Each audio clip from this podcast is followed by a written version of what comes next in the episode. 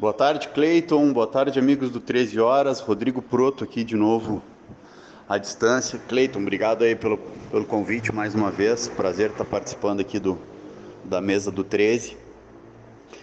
Cleiton, como a gente conversou, né, eu acho que é importante, mais depois de dois anos, a gente continua retomando o assunto Covid. Nós, como um laboratório testador aqui na cidade, a gente tem testado um volume considerável de amostras e comparando com os resultados de outros laboratórios em nível nacional, a, a positividade dos testes hoje em dia é uma coisa que chama muita atenção, né? A gente no pico da pandemia lá em 2020, 2000, uh, março de 2021, a gente estava com 18, 20% de positividade uh, aí na cidade. Hoje a gente chega a dias com mais de 30% das amostras testadas são positivas. O Fleury lançou uma nota uh, ontem no Twitter, onde 62% das amostras testadas no, no labora nos laboratórios de hospitais que eles atendem são positivas para essa nova cepa do Covid. Né? A gente não sabe se é a nova cepa, mas ela é a dominante, então a gente atrela o resultado positivo de Covid ao Omicron hoje em dia. Então, Cleiton, acho que a gente chega num, num janeiro de, de 2022 uh, que eu revejo um pouco das minhas expectativas muito positivas naquele primeiro áudio do final do ano.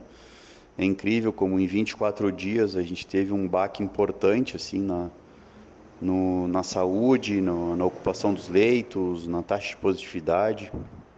E eu entendo que, que essa cepa é, entre aspas, dita como mais branda e que acomete trato respiratório superior, dor de garganta principalmente mas os dados que a gente vê de, de internação re, nos fazem refletir da, da importância, assim, do, do programa de vacinação contra o Covid no país. Né?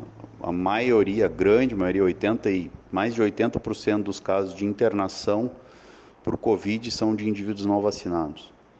Então isso traz uma, um ponto muito importante de reflexão hoje em dia, que é o que realmente nos protege contra as doenças infecciosas, né? independente de qualquer posição política ou qualquer crença ou dúvida em relação aos desenvolvimentos científicos, acho que a vacina tem se, tem se mostrado hoje como principal arma contra o Covid.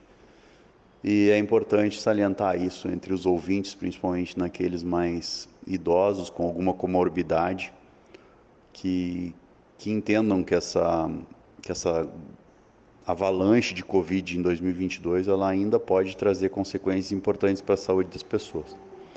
Então é isso, Cleiton. Eu trago os dados assim de primeira mão para vocês e acredito que sigamos, vamos seguir em frente, firme e lutando contra isso para que a gente possa ter um, um 2022 positivo como a gente vinha pensando aí na, na primeira fala do ano. Um grande abraço e obrigado pela oportunidade de participar do programa mais uma vez.